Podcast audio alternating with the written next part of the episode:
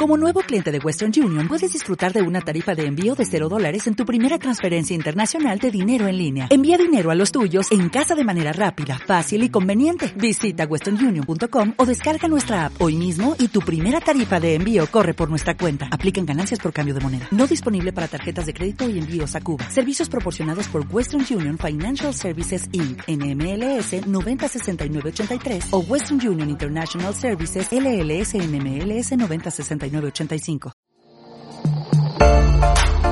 Bienvenido a Casa sobre la Roca, Iglesia Cristiana Integral. Queremos que conozcas a Jesús y que ese encuentro transforme tu vida por completo. Al concluir el 2019 con clave de re, en el 2020 te invitamos a 2020 Visión Integral. Hoy Dios tiene un mensaje especial para ti. Es tiempo de disponer tu corazón Bienvenido. Después de este tiempo de alabanza vamos a el mensaje de hoy a Lamentaciones, capítulo 5, versículo 15. Yo sé que apenas uno comienza a leer la Biblia, se sorprende con que haya un libro que se llame Lamentaciones. Eh, quiero recordarte, este libro lo escribe Jeremías a raíz de lo que sucede que el pueblo es desobediente, a pesar de que el Señor le, le instruye, le llama la atención muchas veces el pueblo no obedece, se olvidan de Dios, pero además van cautivos a Babilonia por 70 años. Y no solo él escribe este libro por lo que le pasa al pueblo, sino también por lo que le pasa a él. Eh, eh, a raíz de su ministerio profético lo trataron de una manera terrible. Sigo dentro de la serie del corazón. Hoy voy a tocar algo muy importante y es cuando la tristeza llega al corazón. Y de hoy en ocho tocaré el tema cuando nuestro corazón es débil, cuando tenemos debilidades. Lamentaciones, capítulo 5, versículo 15, le he puesto la predicación de hoy, remedio para la tristeza del corazón. ¿Listos? Vamos a leerlo. En nuestro corazón ya no hay gozo. La alegría de nuestras danzas se convirtió en tristeza. Señor, queremos darte gracias por el día de hoy. Tú sabes, Dios, cómo está el corazón de cada uno de, que, de los que está escuchando este mensaje. Y oramos, Señor, eh, tú eres Dios todopoderoso y oramos, Señor, porque tu alegría, ese, esa alegría que no depende de circunstancias, sea la que definitivamente cuide nuestro corazón. Gracias, háblanos. Eh, sabemos que tú eres ese Señor que conoce cada situación y hablará a cada uno de una manera particular. En el nombre de Jesús, amén y amén. No sé si recuerdas de aquellas a veces reuniones, eh, fiestas que comenzaban bien y de pronto terminaban mal. E-, era terrible, ¿no? Porque al comienzo era todo bonito, todo chévere y después alguien se pasó de tragos o se encontraron dos personas que tenían alguna rencilla entre sí y comenzaron a discutir. Y, y lo que comenzó en un ambiente agradable termina mal. De hecho, algunos matrimonios así están comenzaron súper bien, súper bonito, y hoy en día no se pueden ver. De, eso habla Jeremías. Mira que Jeremías dice, en el corazón ya no hay gozo. La alegría de nuestras danzas se convirtió en tristeza. Y, mira que hay veces en, el cual, eh, en los cuales como que todo cambia de una manera sorpresiva, ¿no? De hecho, en esta semana pasada eh, en Colombia hemos tenido algunas noticias fuertes eh, lo del huracán Iota, lo que hizo en San Andrés y Providencia, eh, gente que pues tenía, digamos que todo de alguna manera tranquilo y todo se destruyó. No solo eso, las consecuencias de la pandemia, de todo lo que ha ocasionado en la parte económica, en la parte de salud en algunas personas. Y, y llega un momento en el cual como que todo cambia. ¿Y qué es lo que pasa? Que nuestro corazón, como dice Jeremías, ya, no hay alegría en nuestro corazón. Y, lo, que Jeremías habla, y es una diferencia muy importante para nosotros tener en cuenta, no, es la risa temporal, sino Jeremías habla de lo que es el gozo realmente. La, risa, recuerde, simplemente es algo que depende de las circunstancias que yo estoy atravesando. Eh, pasamos un buen tiempo, eh, unos buenos chistes, una persona jocosa, eh, y uno dice, ay, qué rico, tuve un tiempo agradable. Cuando la Biblia habla de, este gozo, de esta alegría, no es algo momentáneo, no es algo que depende de las circunstancias, sino es algo que definitivamente cuida nuestro corazón sin importar lo que estemos atravesando. Bueno, ahora, ¿qué espera Dios de nosotros ¿Qué hace Dios cuando nuestro corazón está así triste? Y voy al primer capítulo que le he llamado Causas de Tristeza. Y mire, hay muchas causas de tristeza y, de hecho en la escritura podemos encontrar cualquier cantidad de ejemplos, pero quiero centrarme en este capítulo 5 de Lamentaciones. Te recomendaría hacer un análisis en casa de este capítulo, ¿cierto? Eh, eh, y vas a sacar cosas muy importantes. Lo primero que yo encuentro como causas de tristeza son las circunstancias adversas. Allí en el capítulo 5, por favor, vamos a ir del versículo 1 hasta el versículo 4.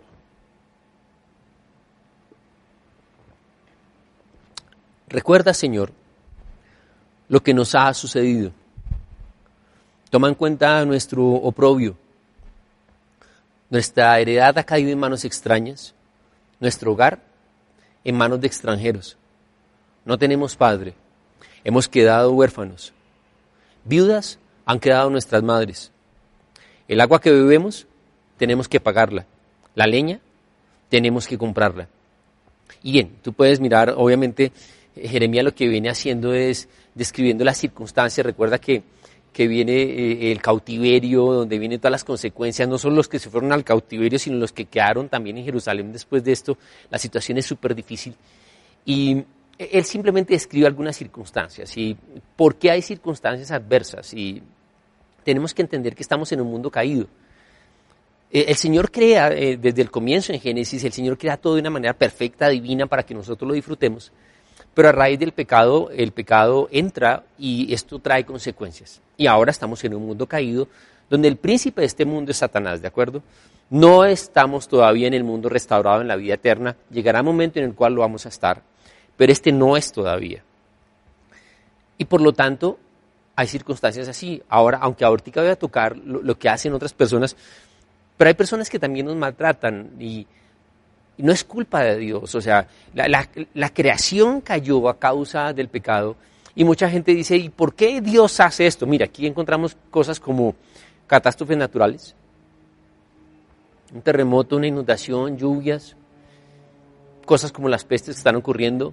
Acá hay temas como muertes de familiares, eh, un despido de un trabajo de una manera injusta que uno no sabe por qué es. Y, eso me genera tristeza. Una cosa diferente es que Dios lo haga o que Dios, a que Dios lo permita. Ya vamos a, por ahora estoy mirando las causas y más adelante miraremos cómo tenemos que actuar al respecto. Bien, segunda causa de tristeza son las terceras personas. Sigo ahí, capítulo 5 de Lamentaciones, versículo 7. Nuestros padres pecaron y murieron, pero a nosotros nos tocó el castigo. E, esto no quiere decir que yo tengo que responderle a Dios por las faltas de terceras personas, en este caso, como lo cita Jeremías, de mis padres. No, no es eso. La Biblia es muy clara y es que cada uno tendrá que rendirle al Señor cuentas de su comportamiento. Pero es posible que consecuencias debido a comportamientos de otros, yo sí las sufra. Y las personas son fuente de bendición, amén, espero que así sea, que haya gente que te ame, que te apoye, que ore por ti, te levante, amén. Pero también la gente cercana es fuente de problemas. Hay gente que tenemos una expectativa y no la cumple, gente que nos maltrata, gente que no es tan cercana, eh, pero que también abusa y nos maltrata. Y a veces hay consecuencias muy ligeras, pero a veces hay consecuencias que son muy fuertes. Bien, causas de tristeza estamos repasando primero lo que llamamos circunstancias adversas, segundo las terceras personas. Tercera causa, el pecado y sus consecuencias. En Lamentaciones 5:16 dice, nuestra cabeza ha quedado sin corona, hay de nosotros, hemos pecado. Una de las estrategias de Satanás más sutiles fue mostrar el pecado como algo atractivo. Y recuerda que cuando Adán y Eva ven el fruto lo ven deseable y es un hecho que el pecado produce placer, pero después rápidamente muestra su verdadera faceta y trae las consecuencias. Y cuando se peca, de hecho hay una tristeza, y si somos creyentes, hay una tristeza que produce el pecado y es la tristeza del Espíritu Santo porque nos lleva a sentir dolor por el pecado. Pero también el pecado, como les decía, trae consecuencias. Y nos equivocamos y, y Satanás va a aprovechar para comenzar a traernos culpa, acusación. Y eso obviamente llena nuestro corazón de tristeza. Y una última causa de tristeza yo le he llamado la búsqueda equivocada. Voy a devolver unos versículos, estoy en el versículo 6.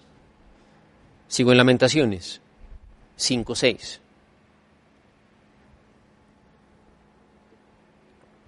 Entramos en tratos con Egipto y con Asiria para conseguir alimentos. ¿Recuerdan lo que hemos leído de las circunstancias adversas, donde decían ahora el agua, tenemos que pagar por el agua, tenemos que pagar por la leña. Y lo que estaba viendo el pueblo básicamente era consecuencias de las decisiones que ellos habían tomado. ¿Cuál? Darle la espalda a Dios. Y como dice ese refrán, resultó ser más perjudicial el remedio que la enfermedad. Porque lo que el pueblo hizo fue ir a buscar y estos son símbolos de lo que es el mundo en Egipto y Asiria, lo que les hacía falta.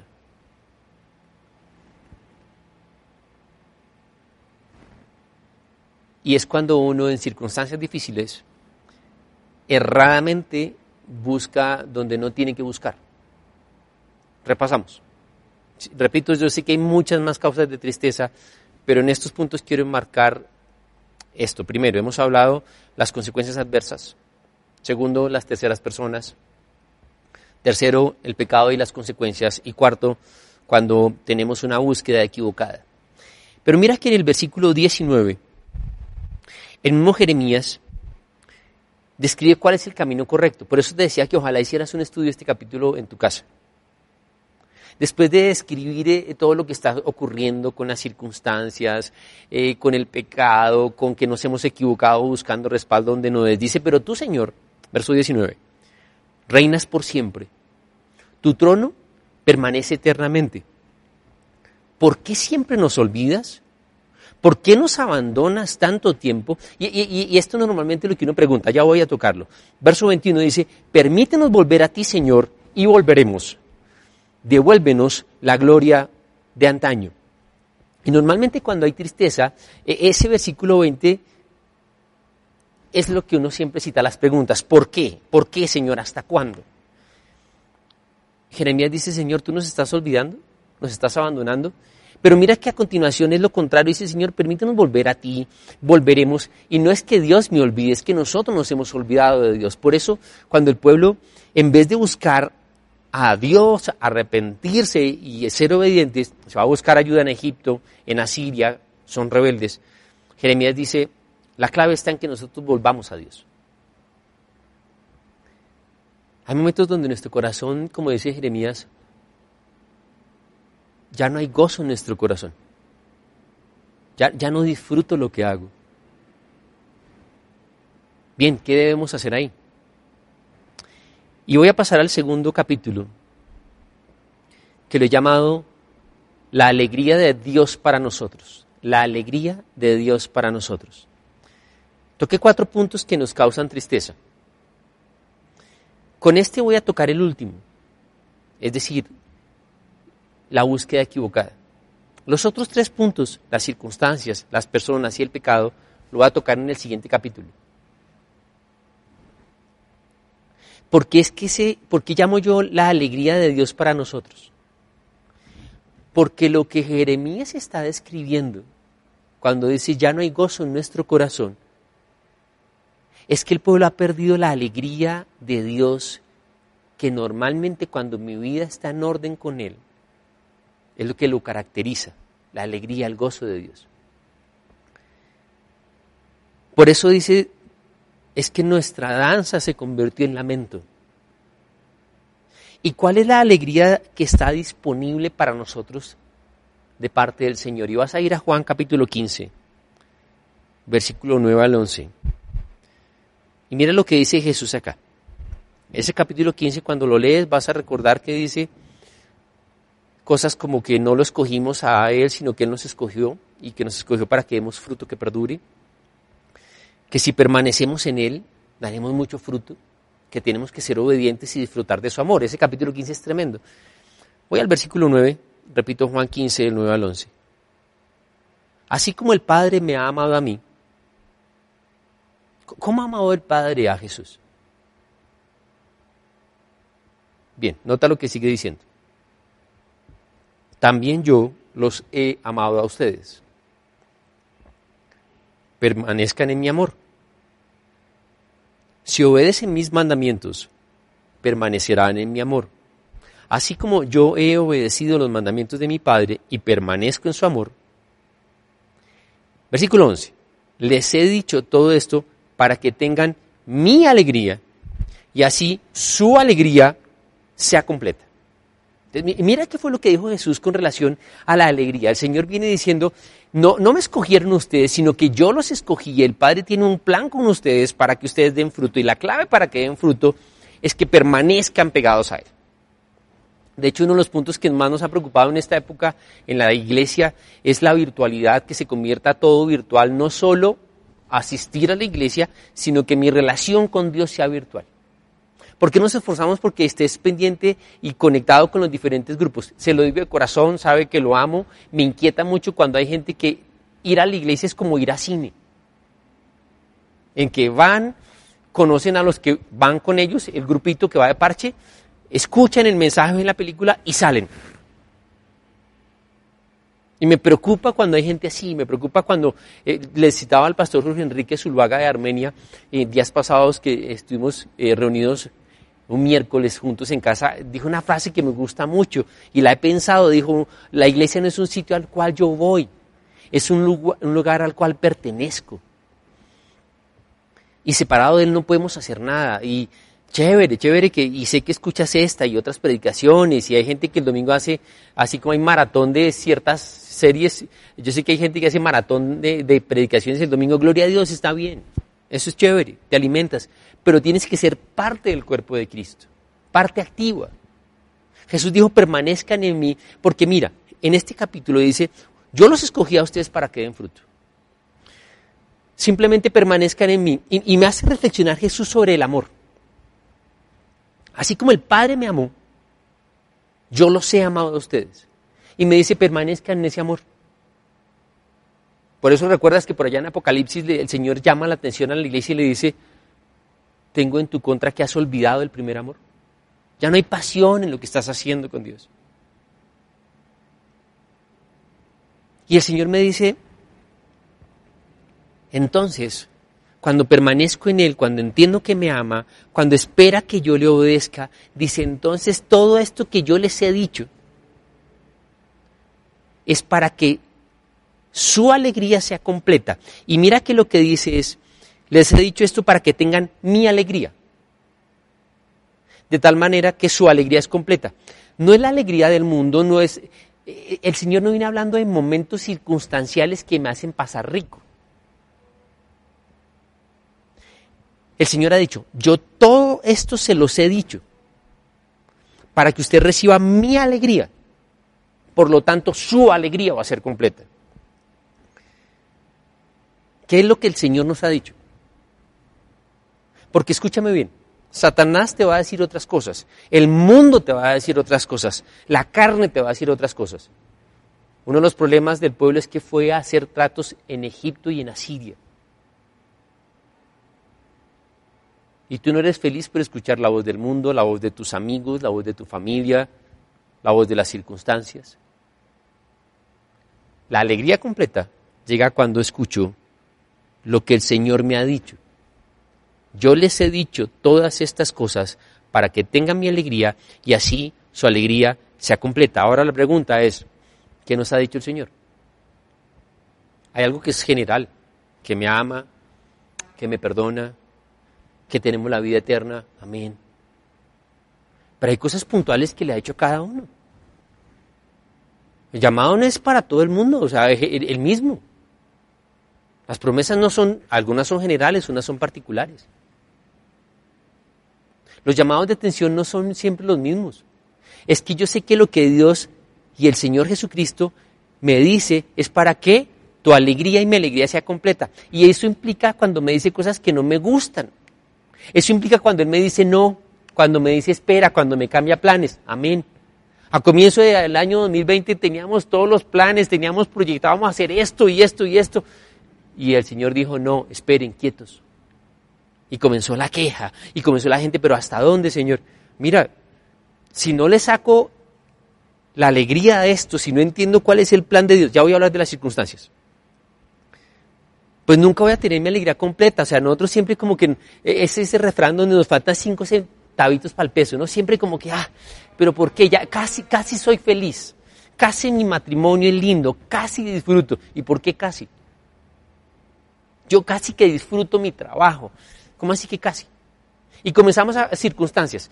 Si mi jefe no fuera así, si quedara más cerquita, eh, si mi carro fuera un modelo tal, si mi celular fuera un modelo tal. O sea, lo que yo le estoy diciendo al Señor es que mis circunstancias priman sobre lo que Él ha hecho y dicho, donde dice que su alegría es completa.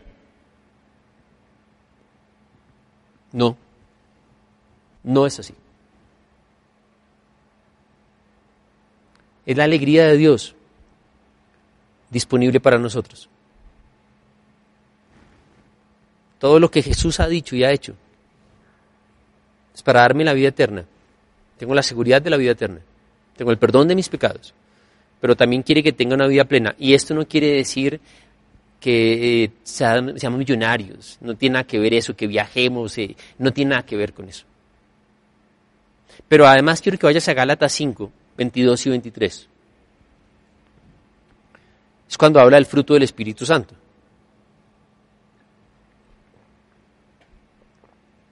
En cambio, después de citar las horas de la carne, donde recuerdas que es todo lo relacionado con la inmoralidad sexual, vicios, mal genios, arrebatos de ira, discusiones.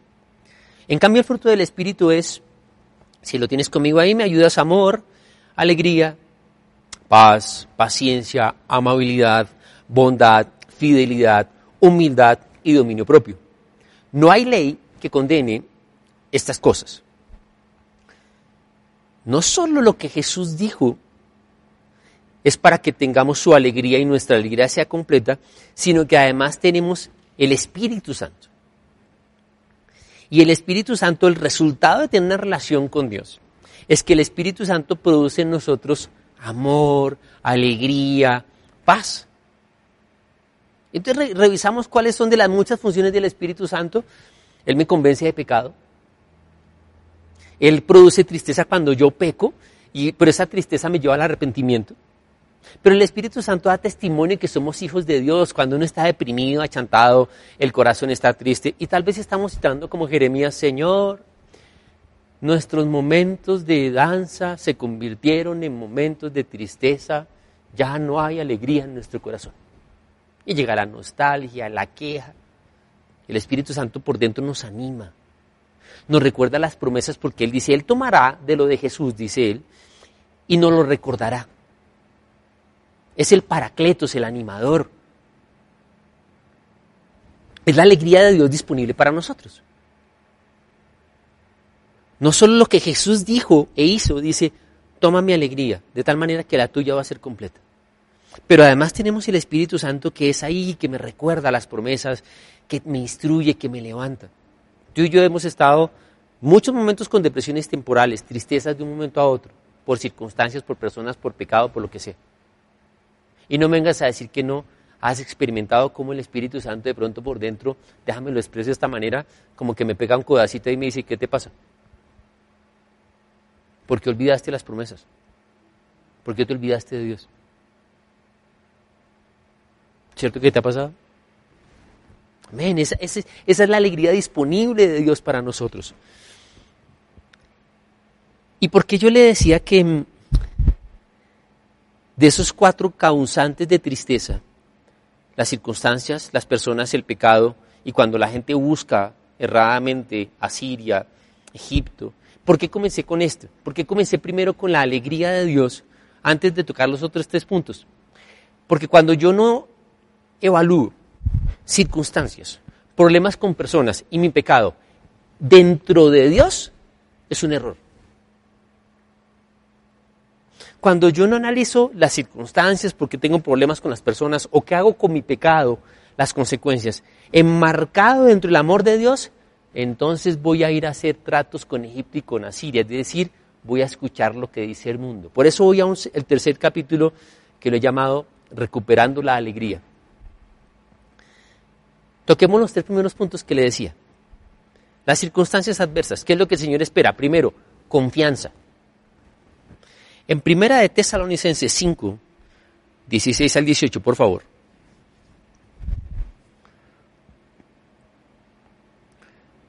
Bien, hay ciertas palabras que no necesitamos saber griego, arameo, hebreo para saber su significado profundo.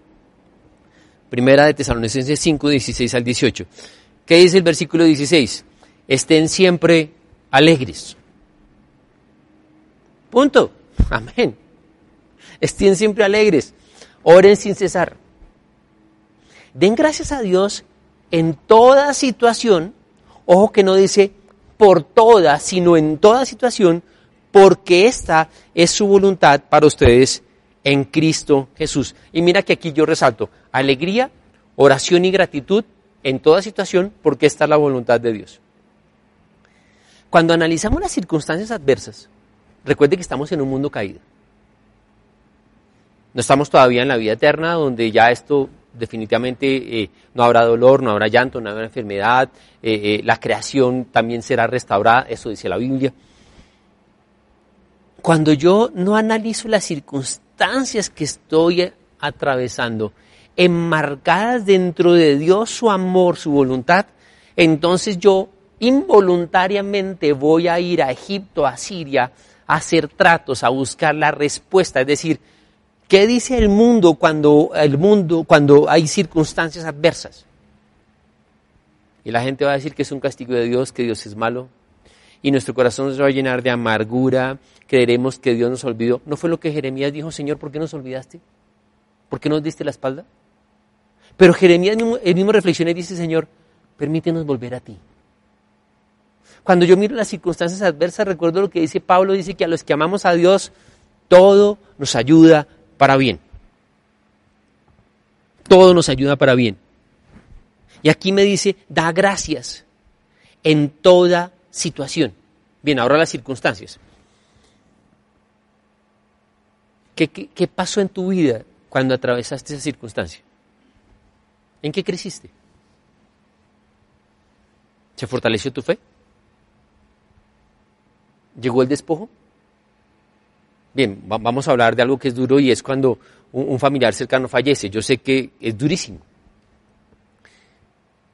Pero cuando yo reflexiono después de esto, digo, Señor, pero algún día, dijo un pastor eh, algo muy cierto, dijo, el problema no es que partamos porque todos sabemos que vamos a partir.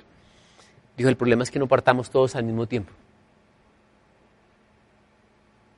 Y de pronto llega como Marta y María cuando Lázaro fallecido y dice, Señor, si tú hubieras estado aquí, esto no hubiera pasado. Bien, de acuerdo. Yo sé que la muerte de un ser querido duele, pero no sé Dios cuándo va a venir ni cómo va a venir. Y entiendo que la muerte es un distanciamiento temporal. Que cuando un hijo de Dios, una hija de Dios fallece, en el momento en que se cierran sus ojos físicos, se abren los ojos espirituales ante la presencia de Dios y después vamos a estar reunidos en la eternidad, ya sin enfermedad o dolor. Con todo este aislamiento. Uno le pregunta a la gente, ¿qué, te ha enseñado este aislamiento? Y hay un orden de prioridades, ¿no? Hay algunos que no lo han entendido. Sabes que cuando vengo escribiendo otro libro y, y miraba un poquitico el tema de, de las cuarentenas, en los aislamientos por cuando hay alguien inmundo con una lepra. El tema es que si encontraban una persona con una lepra o una casa con moho, pues hacían el aislamiento, la limpieza, hablemos de la persona con lepra, eh, eh, la aíslan y después del tiempo, siete días, lo que sea el tiempo, llegan y la revisan. Y si la persona está limpia, pues vuelve a sociedad. Si no está limpia, pues sigue aislada. Algunos dicen, Señor, esto porque no ha pasado todavía.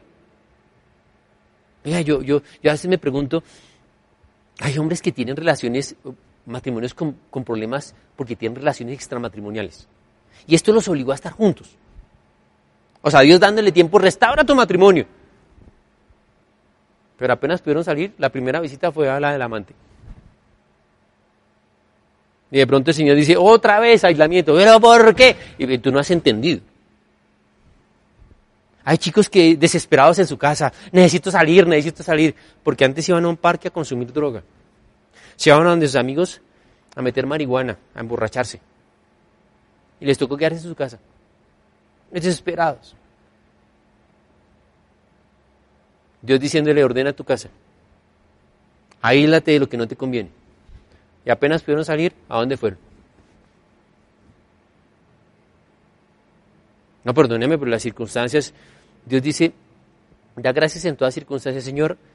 Bien, no es que la circunstancia sea buena, pero sé que eres Dios, sé que me amas, y algo bueno de esto va a producir.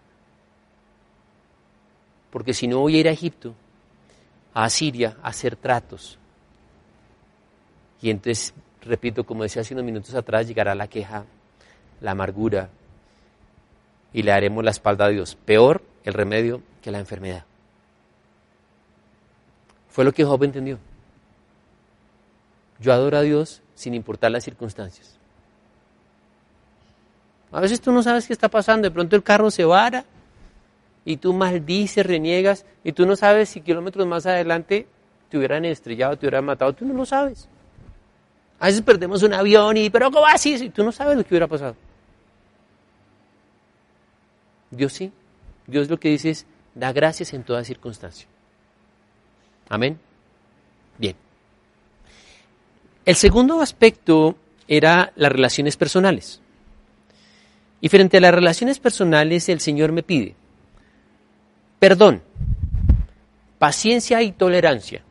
Y vamos a ir a Efesios 4, 31, 32. Perdón, paciencia y tolerancia. Esto después va a tocar otro puntico. Estoy como ese noticiero por las noches que dice 1, 2, 3 y mi ñapa. Esto tiene 1, 2, 3 y ahora tiene ñapa. ¿Cierto? Abandonen toda amargura, ira y enojo. Amén.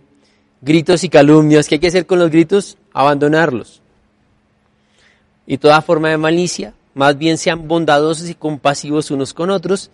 Y perdónense mutuamente, así como Dios los perdonó a ustedes en Cristo. Bien. Las relaciones personales son fuente de bendición, amén, pero también son fuente, fuente de tristeza. Es imposible tener una relación personal sin que haya roces. Es imposible. O sea, mi amado pastor Darío, recuerdo, recién comencé a asistir a la iglesia, decía una frase que cuando en una pareja eh, nunca se pelea es porque alguno de los dos es un retardado. O sea, nada que ver. Tenemos puntos de vista diferentes. El hierro se afila con el hierro y el hombre el trato con el hombre. ¿Qué pasa cuando haces así con el hierro? Salen chispas. ¿Qué pasa? Nos salen chispas también. Y la Biblia, ¿recuerdas que lo que Jesús dice?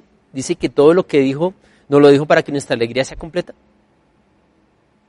Quiero recordarte por qué toqué primero ese capítulo, porque yo las circunstancias adversas, los problemas personales y el pecado tengo que marcarlo primero, no yendo a Egipto, a Siria, es decir, qué piensa el mundo al respecto, sino cómo dentro de mi relación con Dios evalúo esto, cómo dentro de esta circunstancia Dios dice algo para que mi alegría sea completa, aún en circunstancias adversas, cómo el Espíritu Santo me lleva a tener amor, alegría, paz, aún en circunstancias adversas.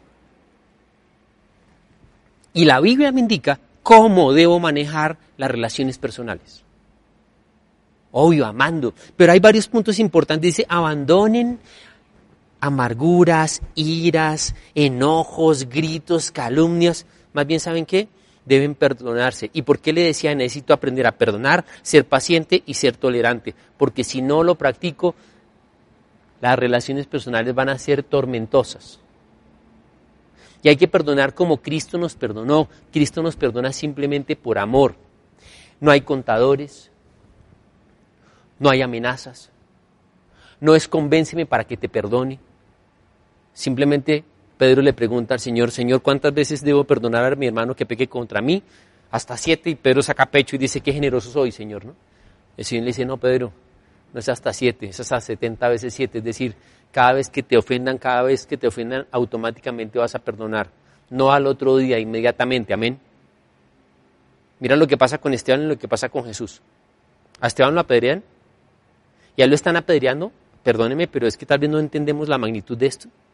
Él muere a piedra y le están tirando piedras, rocas, y él está recibiendo golpes y la oración de él es, Padre, perdónalos porque no saben lo que hacen.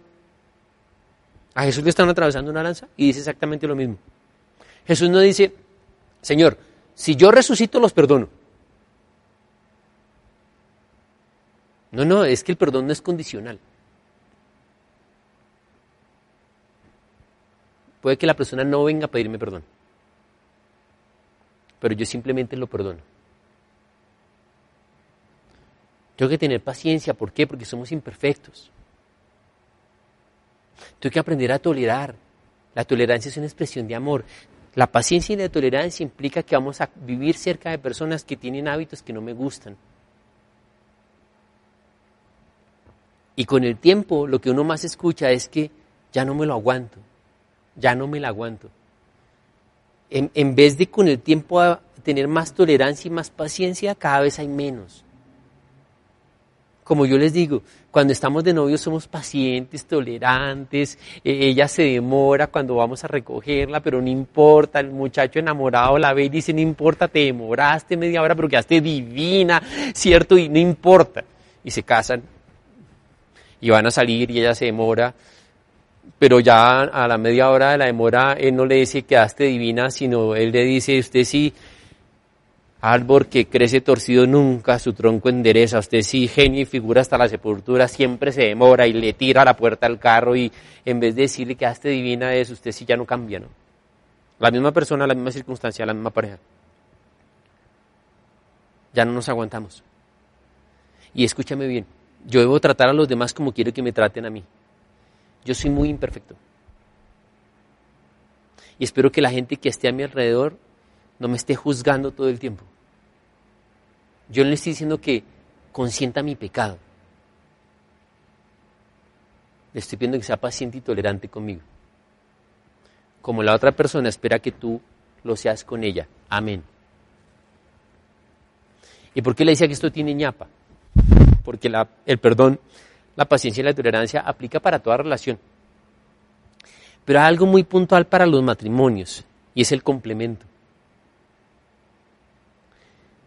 Y puede anotar ahí en más de perdón, paciencia, tolerancia, viene el complemento.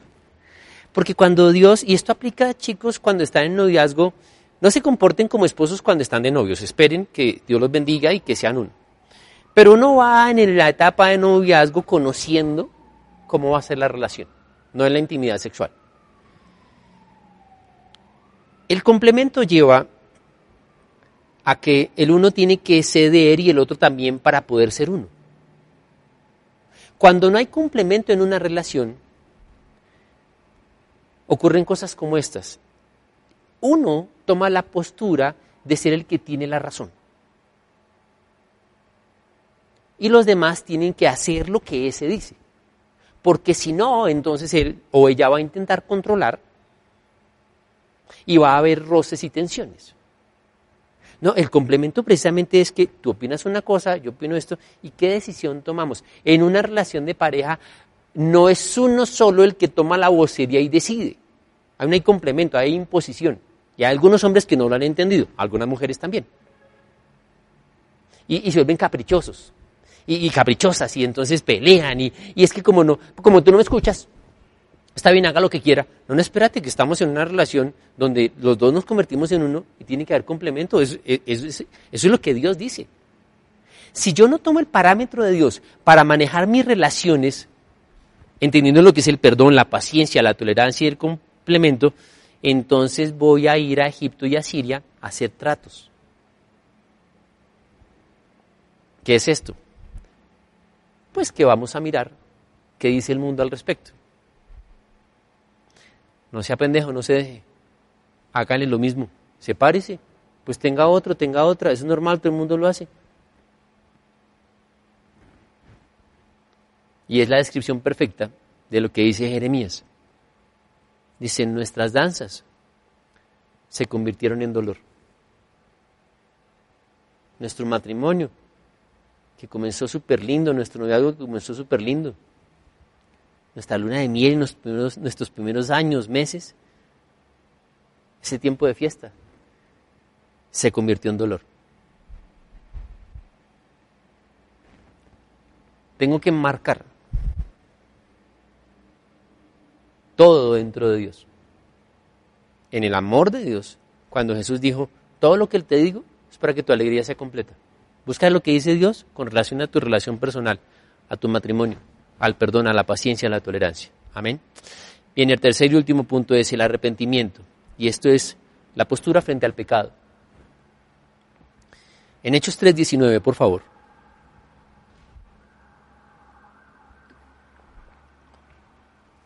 Nota que estamos hablando de por qué nuestro corazón es triste y mantiene esa tristeza.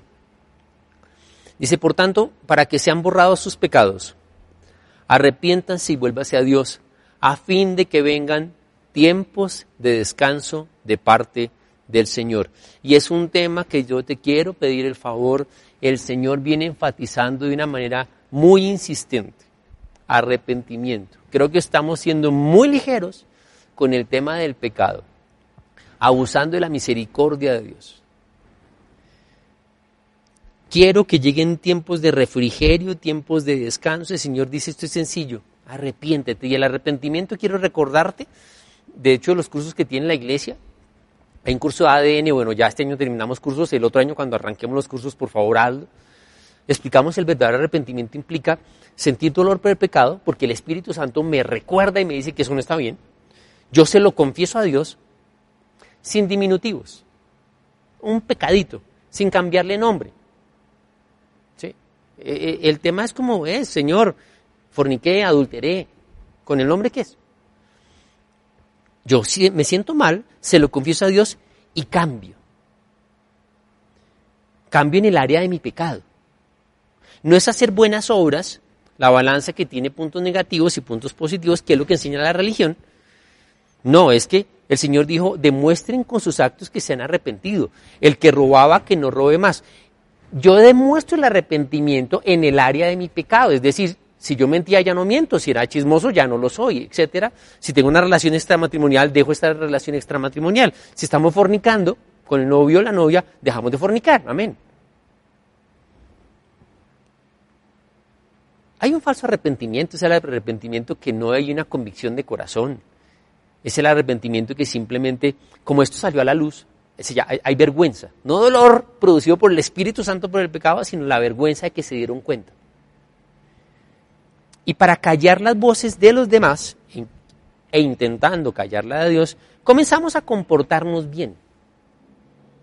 No hay convicción de pecado, no hay dolor de pecado. El falso arrepentimiento muchas veces se ve reflejado es porque la persona pierde privilegios.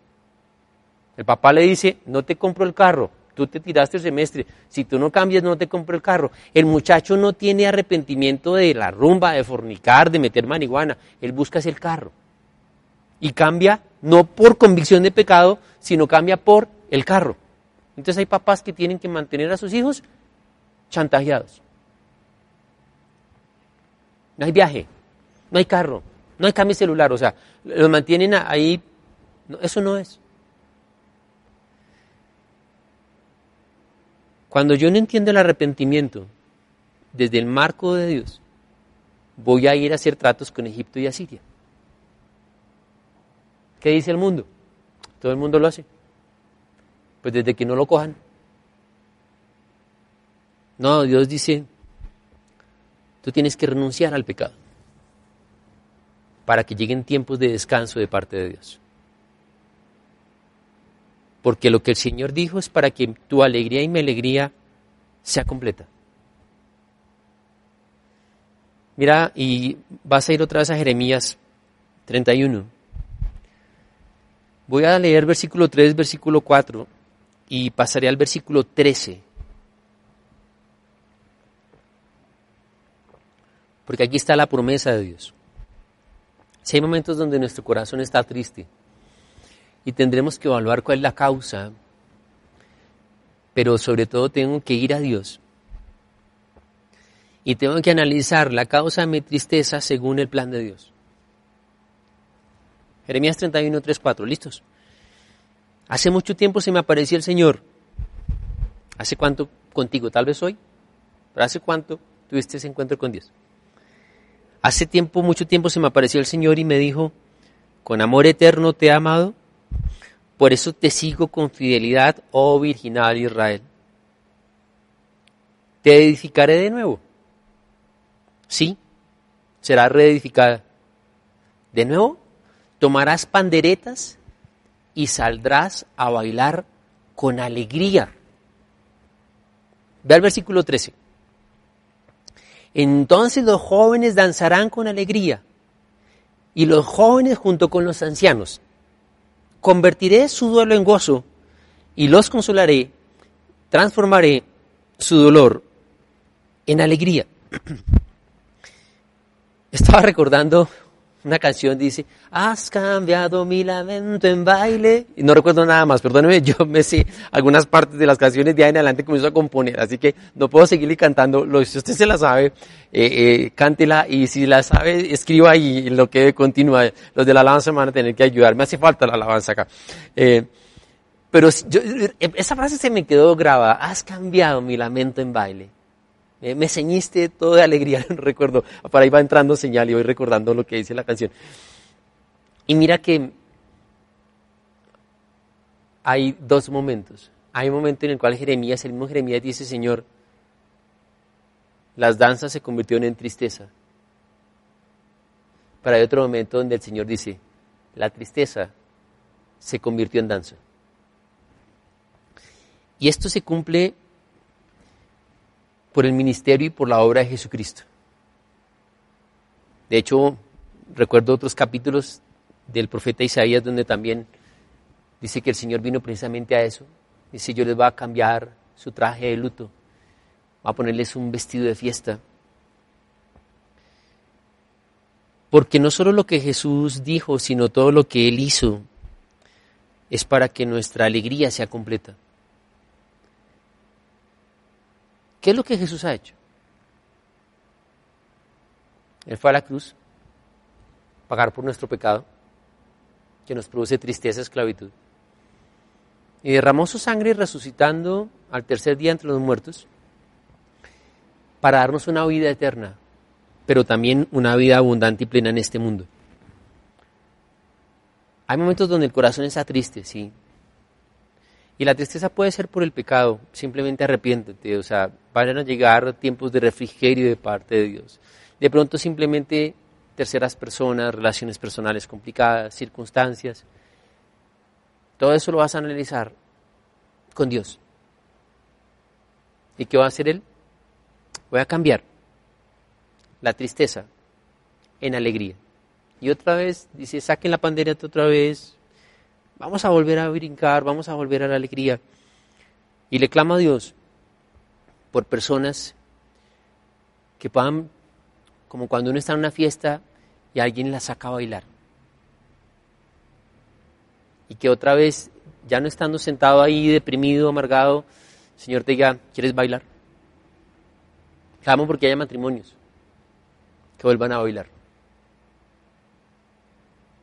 Clamo por personas que vuelvan a entender que hay una alegría que proviene de Dios, que no depende de circunstancias. Hay veces que nuestro corazón está triste. No es que la voz de las circunstancias de Satanás, no vayas a hacer tratos con Egipto, con Asiria, no, no preguntes el mundo qué piensa de esto. Pregúntale a Dios. Deja que Él te ministre. Y con seguridad, tu alegría, tu alegría es completa. Y por dentro el Espíritu Santo te está diciendo, tranquilo, el Señor tiene el control de todo. Amén. Bien, vamos a orar. Señor, tú conoces nuestro corazón. Sabes que hay momentos, en algunos cortos de tiempo, en otros largos, donde el corazón, Señor, se, se apachurra, donde hay cosas que nos duelen. De un momento a otro, días tranquilos se volvieron en días caóticos, como pasó Dios en San Andrés y Providencia. Como a veces llega a algún hogar cuando parte un ser querido, cuando de pronto llega la noticia de una enfermedad, cuando llega un despido de trabajo, cuando llega una noticia no esperábamos y de pronto la esperanza se ve golpeada. Y podríamos decir como Jeremías, Señor, en nuestro corazón ya no hay alegría.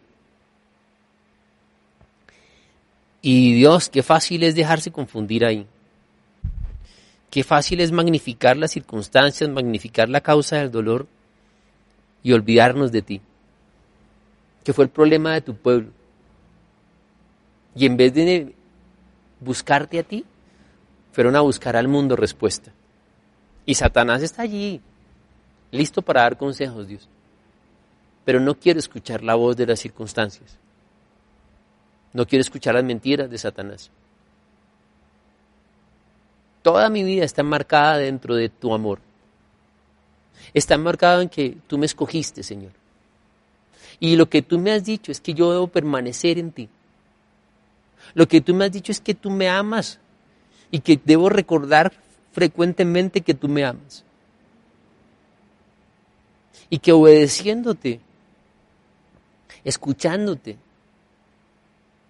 tú me darás de lo tuyo, de tu alegría para que la mía sea completa.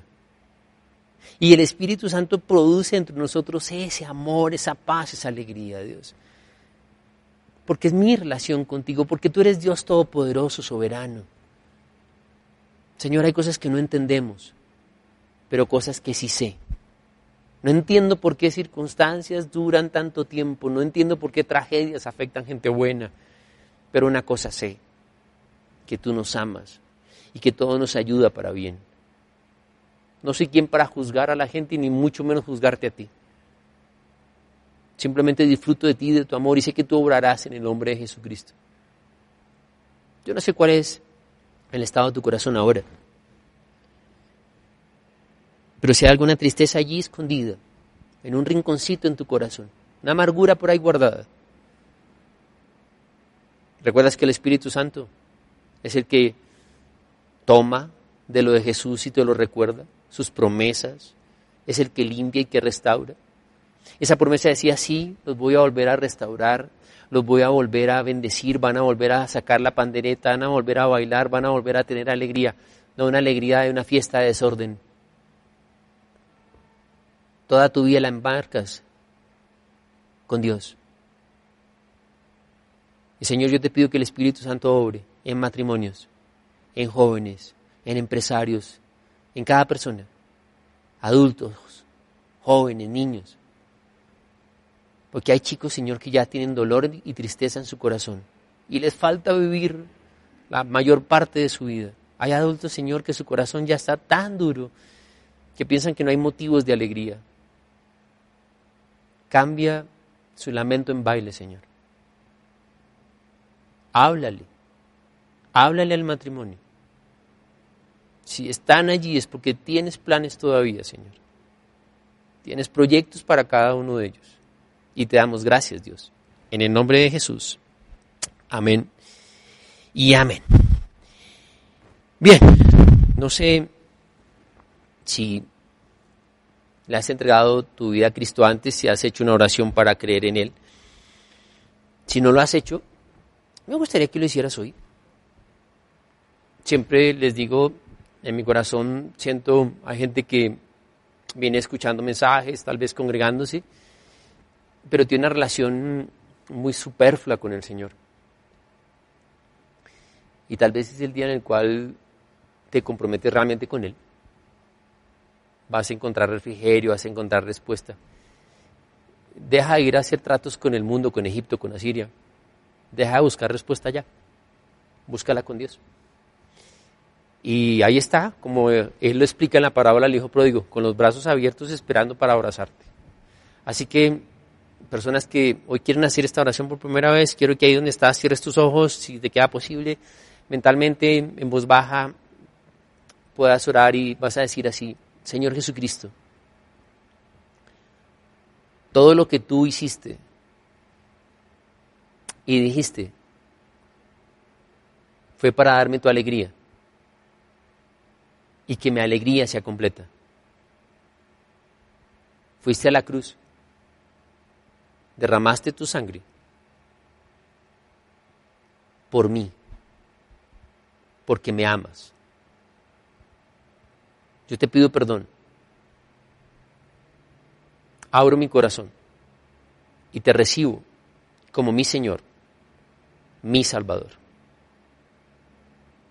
a pesar de las circunstancias, creo en ti. Derrama de tu paz y de tu alegría en mí. Descanso en ti. En el nombre de Jesús. Amén. Sabemos que Dios llegó a tu corazón con una palabra especial. Repite en voz alta esta sencilla oración. Amado Jesús, te doy gracias. Reconozco que soy pecador, pero también reconozco que tú, Jesús, eres Dios, que te hiciste hombre, moriste y resucitaste. Te abro la puerta de mi corazón. Haz de mí la persona que tú quieres que yo sea.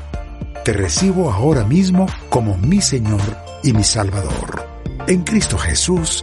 Amén.